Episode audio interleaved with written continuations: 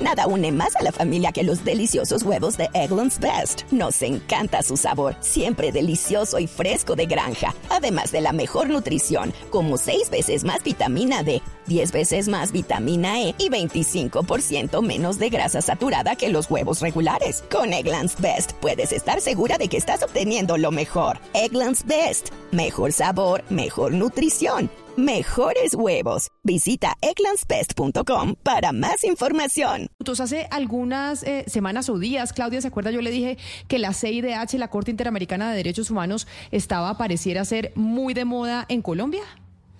Sí, sí, pues y además eh, em, lo, hablamos porque estábamos hablando de varios casos como la, el de la mm, ex niñera de mm, Laura Sarabia, que hoy es eh, la directora del de Departamento de Prosperidad Social, eh, que Mariel Bismesa, que dijo voy a llevar mi caso a la CDH. La misma Laura Sarabia, según su abogado, se mm, hizo sus, sus consultas a, la Comisión Interamericana de Derechos Humanos. El congresista del Centro Democrático Miguel Uribe dijo voy eh, a pedirle a la CDH que se pronuncie por eh, las violaciones a la libertad de, libertad de prensa de este gobierno. Eh, entonces cada vez vemos más personas con ese liderazgo diciendo tomando esas decisiones que de alguna manera la lectura que arroja es, pues no confían en la justicia en Colombia, porque como nos explicaba eh, una, una persona que entrevistamos en ese momento, pues la CDH entra a, trabajar cuando en el país no han, no han jugado su rol los organismos de justicia. Pues el presidente de la CIDH está precisamente en estos momentos en Colombia y me place saludarlo y que se sume a estos micrófonos de Mañanas Blue, doctor eh, Ricardo Pérez Manrique. Gracias por acompañarnos y bienvenido. Hola, buenos días, un gusto conversar con Presidente Manrique, como usted puede escuchar, nosotros hace algunos días estábamos hablando cómo varias personalidades en Colombia están yendo a Washington, precisamente a la Corte Interamericana de Derechos Humanos, a hacer algún tipo de peticiones frente a procesos judiciales que se surten en Colombia. Creo que de hecho el último que lo hizo ayer o antes de ayer fue el presidente del Partido Nuevo Liberalismo, Juan Manuel Galán. Y ahí es donde yo le pregunto a usted, ¿de verdad eh, desde la Corte Interamericana de Derechos Humanos se cree, de la, desde la Comisión Interamericana de Derechos Humanos, se cree que la justicia en Colombia eh, no da garantías para diferentes sectores políticos que hace que tantos protagonistas estén terminando allá en Washington haciéndoles solicitudes?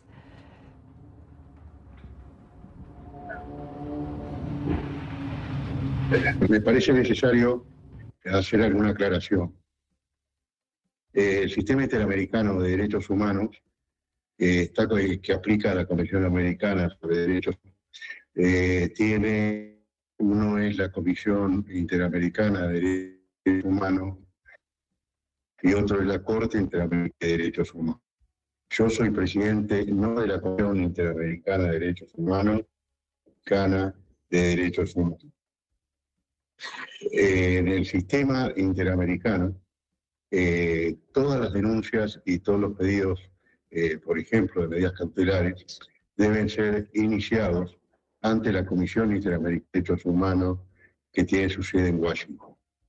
Eh, la Corte Interamericana de Derechos Humanos tiene su sede en San José de Costa Rica.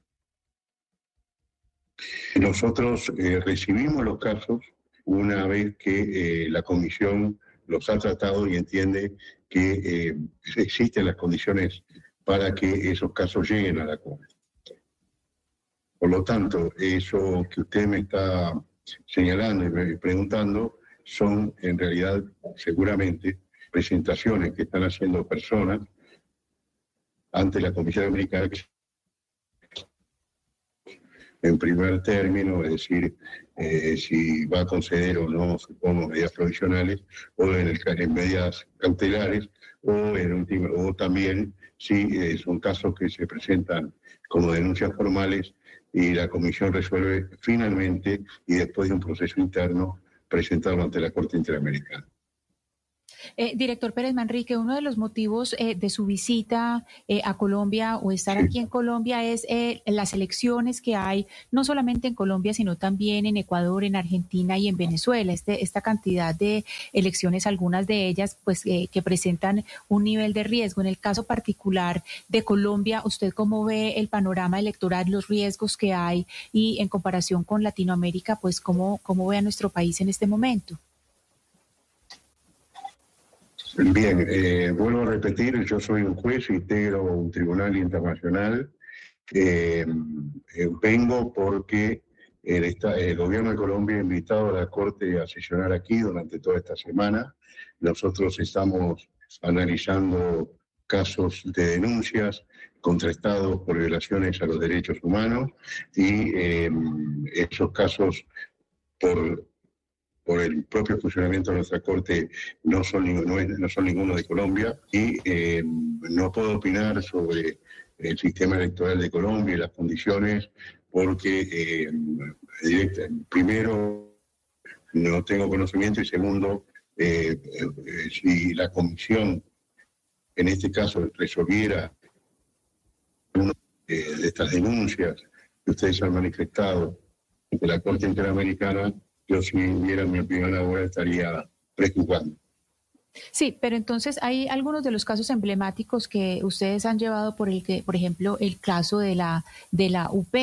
Eh, cuéntenos un poco sobre los casos. Usted nos dice que en este momento pues no están eh, eh, debatiendo o no están discutiendo algunos casos colombianos, pero hablemos sobre esos casos emblemáticos que ustedes han llevado de Colombia, como el caso de la UP que tiene más de 6.500 víctimas.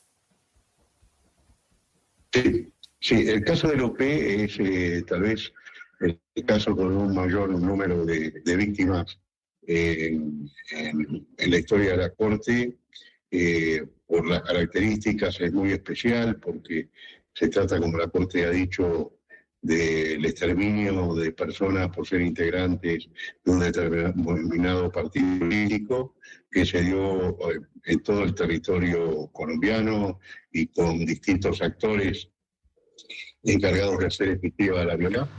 Y eh, una de las medidas que la Corte tomó fue eh, a partir de la conclusión de que las víctimas que habían sido denunciadas por la Comisión Interamericana no eran forzosamente todas las víctimas que habían sido afectadas por, este, por esta política de exterminio, eh, la Corte determinó que era necesario crear un grupo especial de trabajo interno del Estado para determinar la, si había más o no más víctimas en este caso.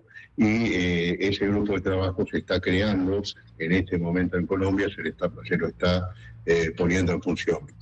Quiero decir que, eh, como usted dijo claramente, para nosotros esta sentencia es un caso emblemático, como también, por ejemplo, son casos emblemáticos todos los que están vinculados con libertad de expresión, eh, los vinculados con el periodista Carvajal Carvajal, con, con este, Restrepo y con, este, y con la periodista Ginés Bedoya, y después en todos los casos de masacres que, la Corte ha tenido que intervenir.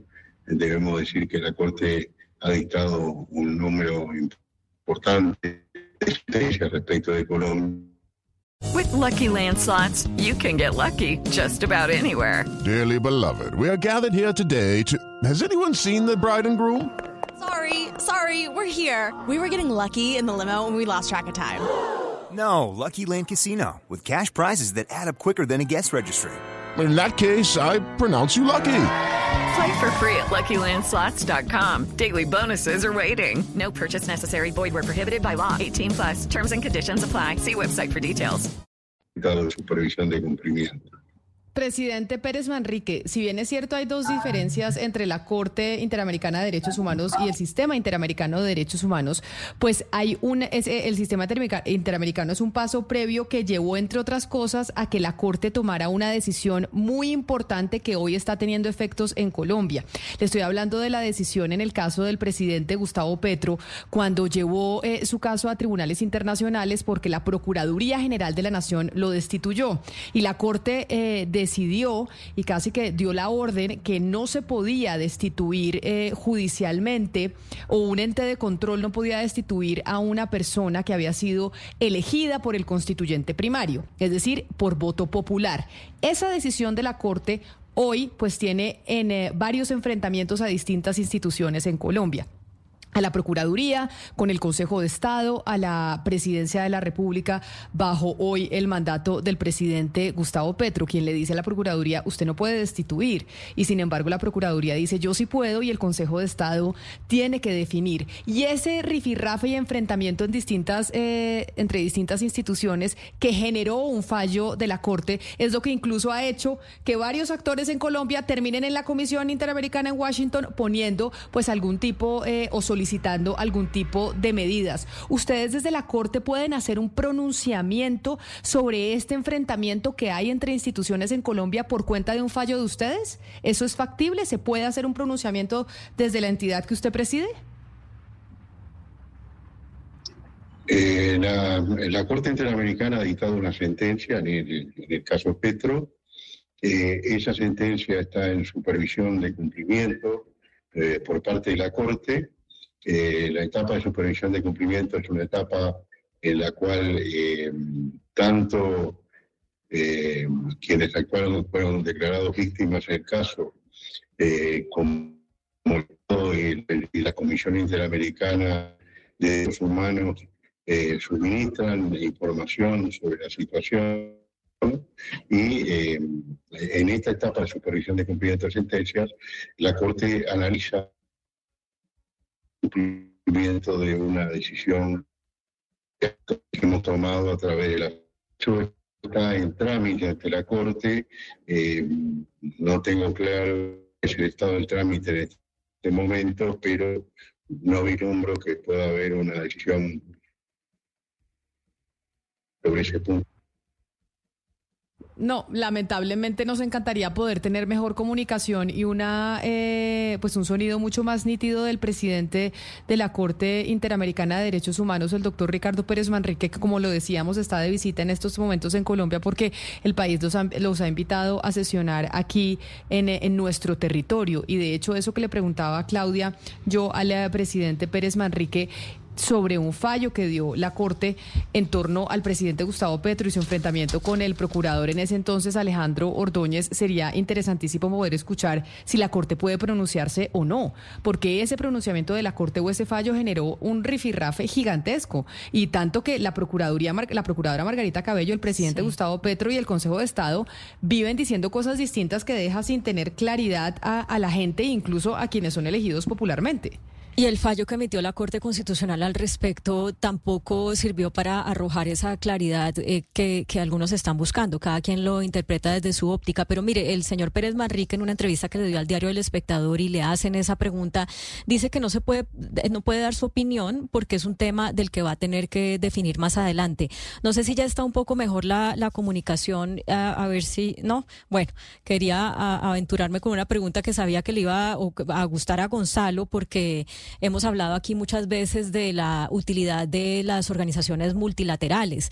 Y, fíjese Camila que uno dice, bueno, muy importante, por supuesto, los fallos que ha emitido la Corte en, casos como el de Ginette Bedoya, eh, digamos, lo, para lo que ha servido la Corte para, para que no se muera el caso de, la, eh, de la muerte de los líderes de la Unión Patriótica en Colombia y, e igual en otros países, pero también hay cosas ante las que la Corte pues se queda corta, eh, por ejemplo, en proteger la democracia, porque la Corte ha emitido fallos en el caso de Venezuela, en el caso de Nicaragua, y ahí tenemos esos países eh, que no viven en, democracia. O la Corte ha emitido fallos, por ejemplo, para proteger los derechos de mujeres que han sido llevadas a la cárcel en países de Centroamérica por abortar, y ahí sigue el aborto siendo eh, un delito eh, que, que, le acarrea penas de cárcel a las mujeres. Entonces, esto se enmarca dentro de esa discusión de para qué sirven estas organizaciones multilaterales y cómo hay que reformarlas, si es que ese es el consenso, para que puedan de verdad garantizar los derechos eh, que no pueden garantizar las justicias locales.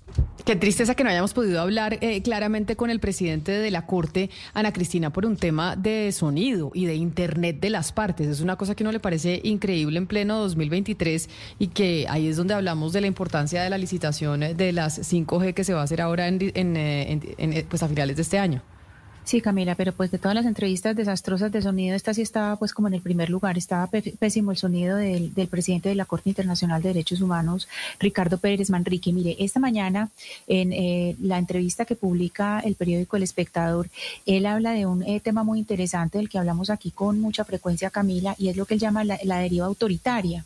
Entonces él se refiere a Venezuela, a Nicaragua, y, dice pues que, que Nicaragua tiene, está en este momento en un desacato clarísimo a las exigencias de la Convención Americana de Derechos Humanos. Entonces, por eso es que es tan importante que mire las elecciones de todos estos países por ese peligro de lo que él llama la deriva autoritaria.